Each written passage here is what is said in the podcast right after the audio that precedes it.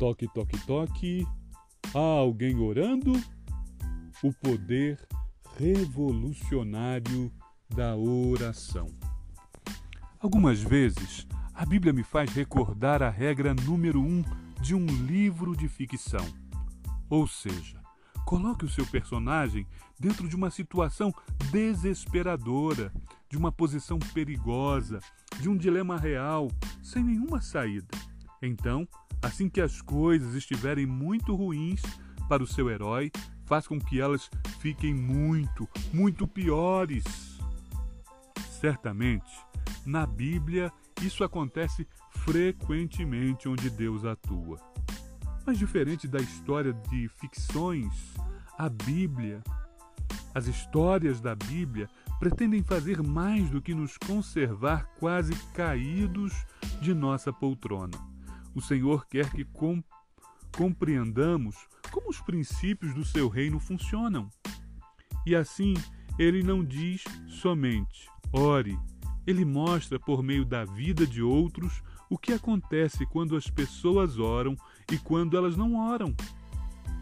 Então, em Atos capítulo 12, começando no versículo 1, temos o relato de, um, de uma grande história sobre como Deus reverteu uma situação desesperadora por meio do poder da oração. Primeiramente, encontramos o vilão, Herodes. Este nome Herodes aparece frequentemente no Novo Testamento, porque houve realmente vários Herodes, todos mencionados. O primeiro Herodes sobre o qual lemos foi Herodes o Grande. Ele era o rei quando se deu o nascimento de Cristo. E ele teve um filho chamado Herodes Antipas, que foi responsável pela decapitação de João Batista. Este Herodes também teve um filho chamado Herodes. Esse último é Herodes Agripa, sobre quem lemos em Atos capítulo 12. Porque naquele tempo mandou o rei Herodes prender alguns da igreja para os maltratar, fazendo passar a fio de espada a Tiago, irmão de João. Vendo ser isto agradável aos judeus, prosseguiu, prendendo também a Pedro. Depois de ler esse texto, podemos deduzir que Herodes, Agripa, foi um típico político no pior dos sentidos. Ele não estava interessado em servir as pessoas a quem representava, mas sim em ser popular e poderoso entre elas. Ele fazia aquilo que as deixava felizes. Hoje ele seria comparado a esses políticos oportunistas que elaboram as leis baseadas em pesquisas de opinião e que sabem como utilizar os meios de comunicação para atingirem seus objetivos escusos nós lemos: E eram os dias dos pães asmos. Tendo feito prender, lançou-o no cárcere, entregando-o a quatro escoltas de quatro soldados cada uma, para o guardarem, tensionando apresentá-lo ao povo depois da Páscoa. Herodes teve razões para destacar tantos soldados ao redor de Pedro quando ele estava detido. Ele não queria que outro episódio, como o da ressurreição ou outra tentativa de fuga. Em sua mente ainda estava o fiasco do túmulo. Os homens que guardavam o túmulo de Jesus haviam adormecido.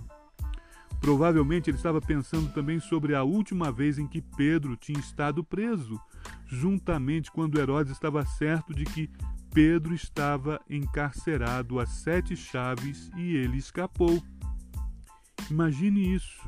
Alguém diz: Eis, Pedro está nas ruas pregando. Não, responde Herodes com segurança. Pedro está na prisão. Eu mesmo coloquei lá. Oh, realmente então por que ele está lá fora pregando a Cristo? O quê? Pedro deve ter parecido a Herodes como James Bond para os seus inimigos do filme. Assim não é de surpreender que, desta vez, Herodes tivesse tomado todas as precauções contra a fuga, exceto sentar-se em cima de Pedro. Agora vamos compreender a posição de Pedro por um momento. Ele é o mocinho dessa história. Ele não somente está na prisão, mas também está entre dois soldados, guardado por duas sentinelas e por mais 14 soldados. Um de seus companheiros, o apóstolo Tiago, havia sido morto, e a situação da igreja, assim como a de Pedro, que já era séria, parecia agora sem esperança. Então, o que a igreja fez? Nós lemos: Pedro, pois, estava agu aguardando no cárcere, mas havia oração incessante a Deus por parte da igreja a favor dele. Note que nós não lemos a igreja boicotou todos os produ é, pro produtos feitos em Roma, ou a igreja fez um protesto na corte de Herodes. Eles não escreveram aos seus representantes locais no Senado romano para se fa fazerem representar e pedirem uma mudança. Algumas das opções políticas que eu mencionei podem ser e podem ter o seu lugar. Mas a igreja deve sempre se lembrar de que essas ações não são a solução. Estes são os métodos humanos e tentativas de mudar as pessoas. A ação mais efetiva que a igreja poderia desenvolver era uma ação invisível e aparentemente não agressiva: orar. Voltemos à história no versículo 6. Quando Herodes estava para apresentá-lo naquela mesma noite, Pedro dormia entre dois soldados, acorrentado com duas cadeias, e sentinelas à porta guardavam o cárcere.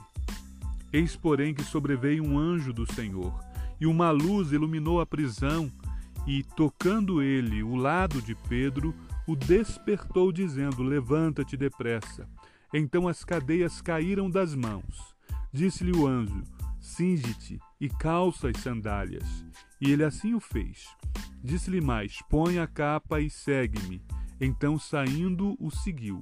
E não sabendo que era real o que se fazia por meio do anjo, parecia-lhe antes uma visão. Depois de terem passado o primeiro e a segunda sentinela, chegaram ao portão de ferro que dava para a cidade, o qual se lhe abriu automaticamente. E saindo, reverendaram por uma rua, enveredaram por uma rua, e logo adiante o anjo se apartou dele. Então Pedro, caindo em si, disse: Agora sei verdadeiramente que o Senhor enviou seu anjo e me livrou da mão de Herodes e de todas as expectativas do povo judeu. Atos capítulo 12, versículos 6 ao 11. Há poder na oração. E Pedro sabia disso. A igreja primitiva sabia disso. Embora todas as portas estivessem fechadas, uma permanecia aberta a porta da oração. Esta foi e é a arma secreta da Igreja e sua fonte de poder. Uma questão de fé. Se a história parasse aqui, isso já confirmaria que a oração funciona. Contudo, se você continuar lendo, notará que os discípulos não tiveram, não fizeram tudo certo. Eles oraram sim, eles oraram continuamente, intensamente, em unidade, mas eles também duvidaram. Considerando ele a sua situação, resolveu ir à casa de Maria, mãe de João, cognominado Marcos, onde muitas pessoas estavam congregadas e, oram, e oraram, onde ele bateu ao póstigo de, do portão. Veio uma criada chamada Rode ver quem era e reconhecendo a voz de Pedro, tão alegre ficou que nem o fez entrar, mas voltou correndo para anunciar que Pedro estava junto do portão. E eles lhe disseram: Está louca? Ela, porém, persistiu em afirmar que assim era. Então disseram: É o seu anjo. Entrando, Pedro continuava batendo. Então eles abriram e viram-no e ficaram atônicos. Atos 12, capítulo 12, versículo 12 ao 16. Imagine essa cena. Pedro corre para a porta, ele bate na porta, do lado de dentro, a igreja reunida está orando. Ó oh, Senhor! Eles podem ter clamado: Esta é a última noite onde o nosso amado Pedro será executado como Tiago foi. Querido Deus, por favor, liberte-o. Houve-se uma batida na porta. Mas eles continuam orando: Liberta nosso irmão, traze-o salvo. Outra batida na porta é ouvida. Finalmente, Rode vai atender. Ela reaparece momentos depois e interrompe a reunião. Desculpe, dá licença. Pedro está batendo na porta.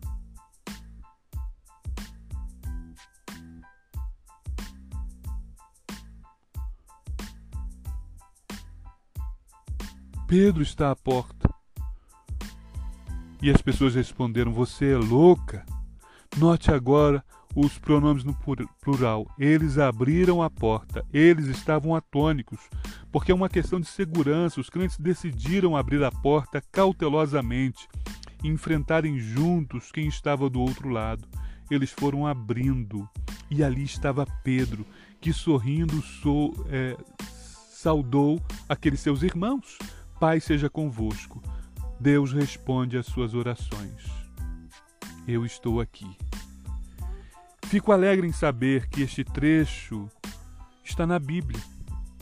Não apenas porque é pitoresco, mas porque isso nos mostra que os apóstolos e líderes da igreja primitiva eram pessoas como nós.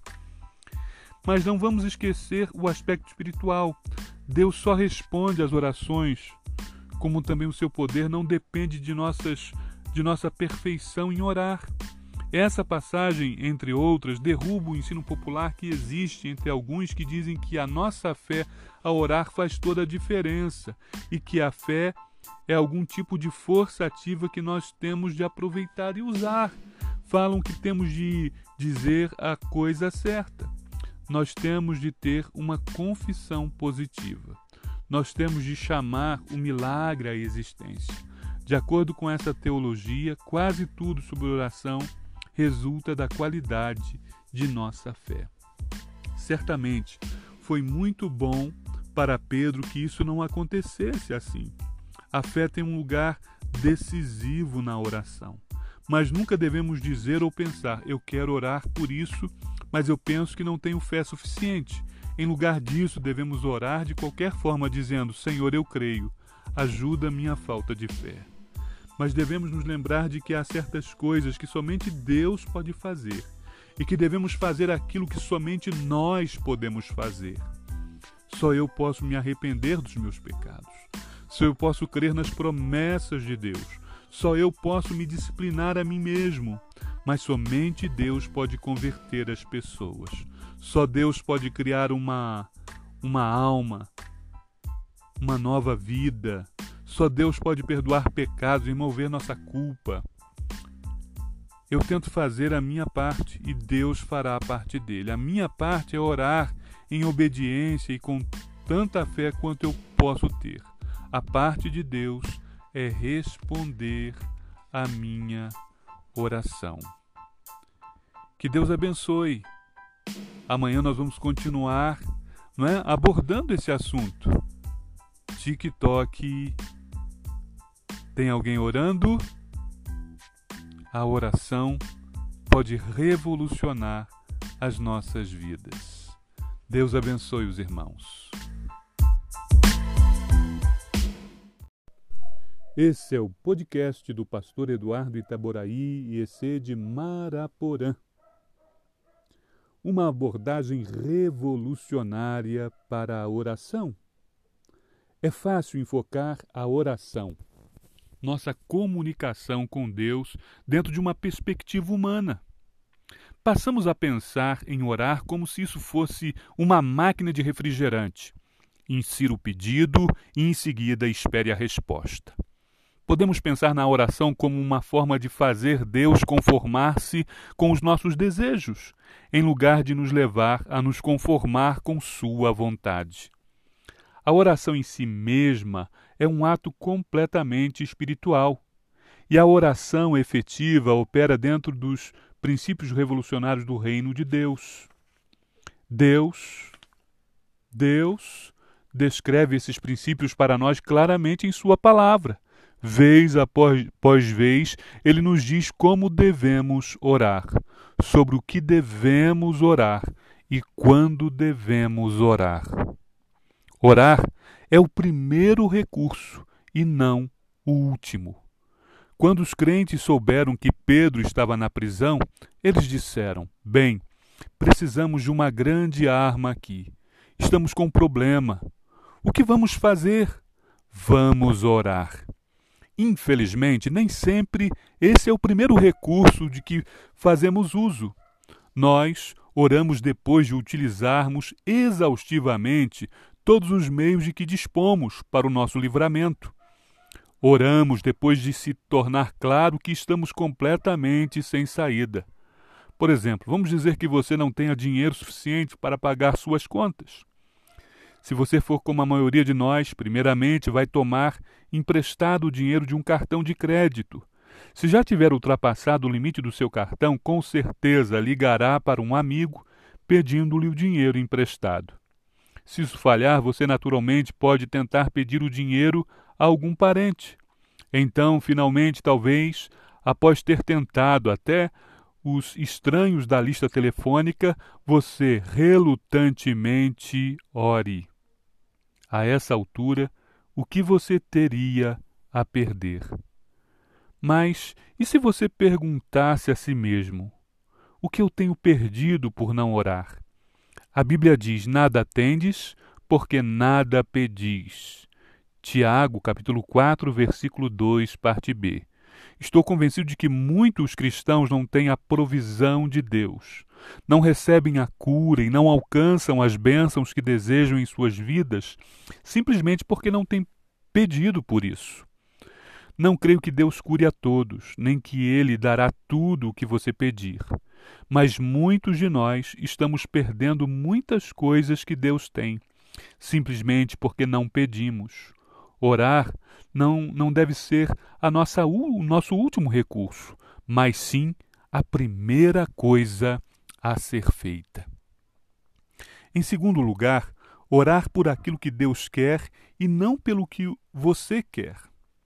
Nosso impulso natural é orar por aquilo que queremos. Mas a oração revolucionária alinha-se com aquilo que Deus quer. A oração poderosa é aquela que é feita de acordo com a vontade de Deus. A primeira epístola de João, capítulo 5, versículo 14 e 15 diz: E esta é a confiança que temos para com Ele.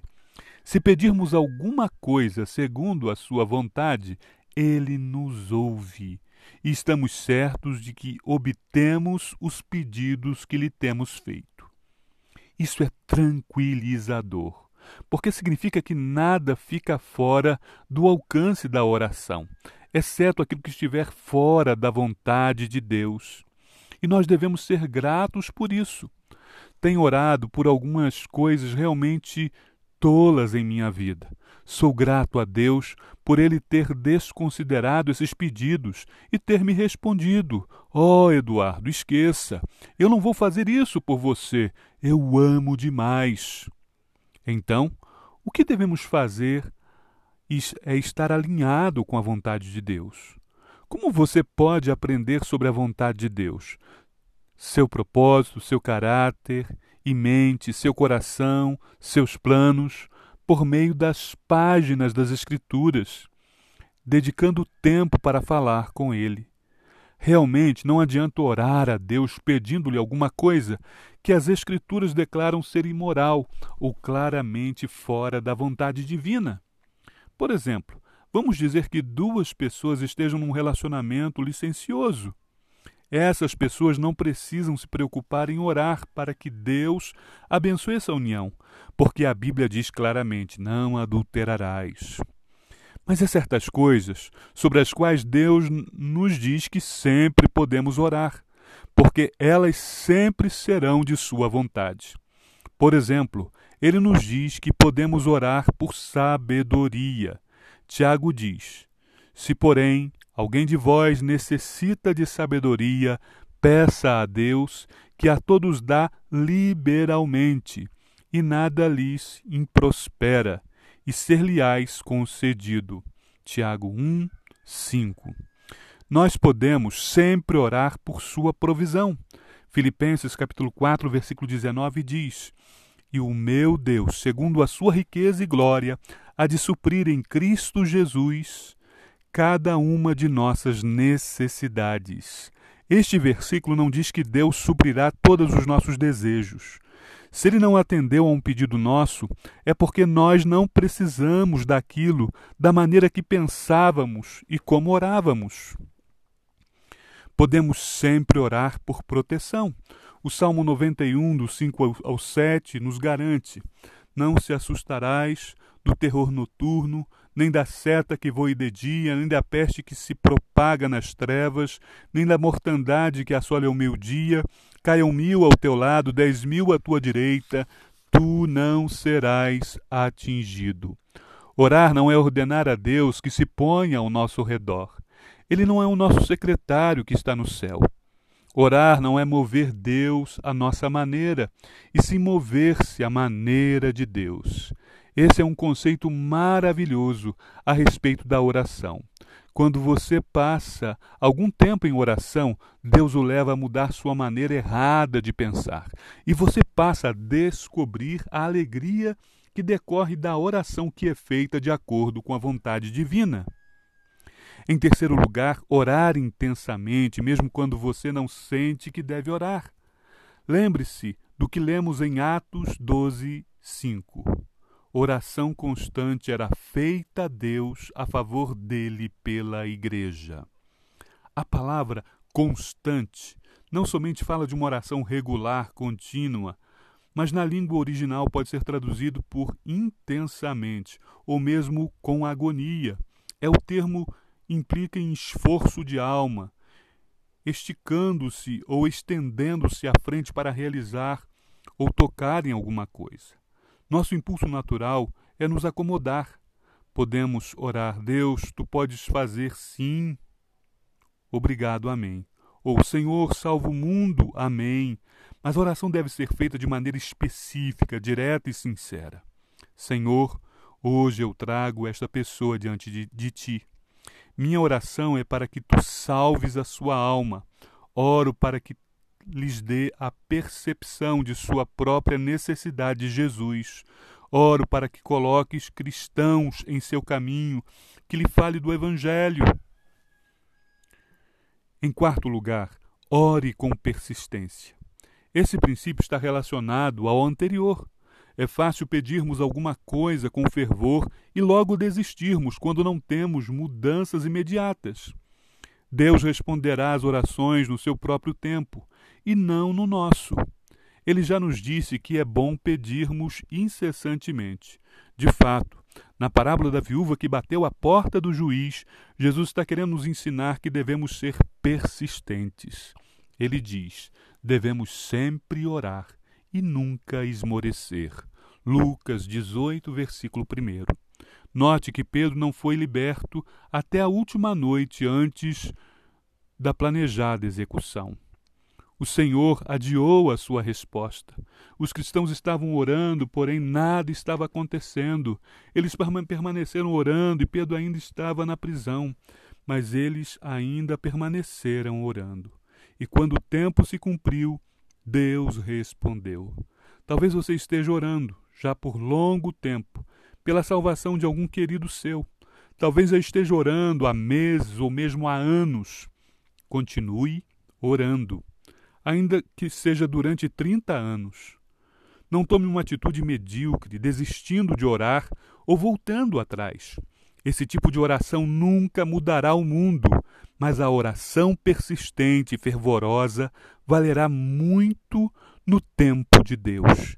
E isso é promessa. Em quinto lugar, ore com os outros e não apenas por e para você mesmo. Frequentemente, quando oramos, o nosso impulso é pensar em nossos próprios interesses. Quando oramos, o nosso impulso é pensar nos nossos interesses, mas a oração revolucionária busca outros para que compartilhemos com eles as nossas cargas e para que eles nos ajudem também a carregar as nossas. Oração constante era feita a Deus a favor dele, de Pedro, pela igreja. Há poder na oração unânime. É importante que a igreja ore em conjunto, em reuniões regulares, em outras reuniões ou em orações individuais. As pessoas da igreja precisam orar umas com as outras pelo mundo. Quando promovemos cruzadas, conferências, festividades, encorajamos as pessoas de nossa igreja a orarem juntos pelos incrédulos. Passamos um cartão entre elas e pedimos que cada uma escreva o nome de cinco pessoas não cristãs que elas conheçam. Aquelas pessoas se reúnem em grupo de três ou quatro e oram pelos nomes escritos no cartão. Por que isso é importante? Porque Jesus disse: Em verdade também vos digo, que se dois dentre vós sobre a terra concordarem a respeito de qualquer coisa que, porventura, pedirem, ser-lhe-á concedida por meu Pai que está nos céus. Mateus 18, 19. Nesse texto, Jesus não está simplesmente enfatizando a ideia de duas pessoas concordarem de uma maneira geral. Ele está ressaltando que essas duas pessoas têm a mesma responsabilidade que lhe foi entregue por Deus, que elas estão certas da vontade divina, que estão em perfeita concordância com o Espírito de Deus e que acordam uma e que concordam, melhor dizendo, uma com a outra. Com quem você está orando? Você tem tirado proveito de orações feitas em concordância com outras pessoas? Algumas vezes podemos acreditar em algo ou em que ninguém mais acredite. E quando oramos por assuntos além do, dos que constam da nossa agenda particular de oração, colocamos-nos a nós mesmos em posição de sermos usados por Deus. Orar com alguém não é um ato insignificante. É uma das maiores coisas que podem e têm a oferecer a um irmão ou uma irmã em Cristo Jesus. Em sexto lugar, Ore com fé em Deus, a despeito da resposta dele. Frequentemente confundimos a oração de fé, a oração de quem crê em Deus, com oração que espera alcançar uma resposta específica. E quando a resposta de Deus não é o que esperamos receber, nós nos perguntamos se temos fé suficiente. Duvidamos até de que Deus tenha realmente ouvido a nossa oração. Eu orei por um emprego na Microsoft e não consegui.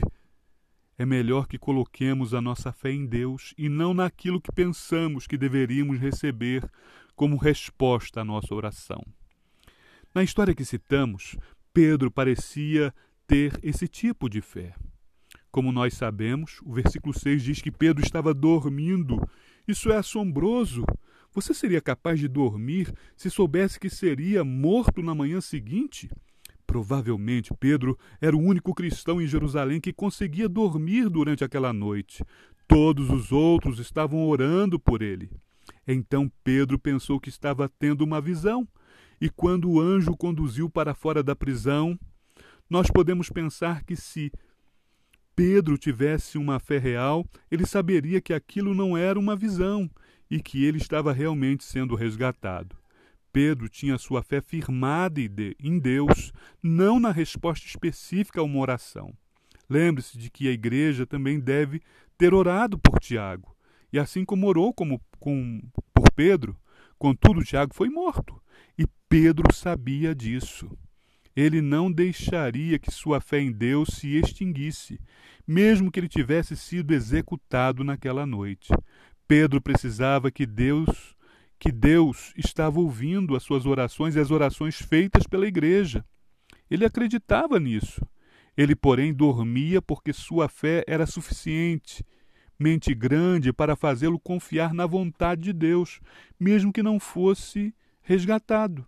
A verdadeira fé na oração depende de nossa confiança em Deus, em Sua bondade, em Sua justiça. Não depende da certeza que temos do que Deus está respondendo, uma oração específica e da maneira como Ele a está respondendo.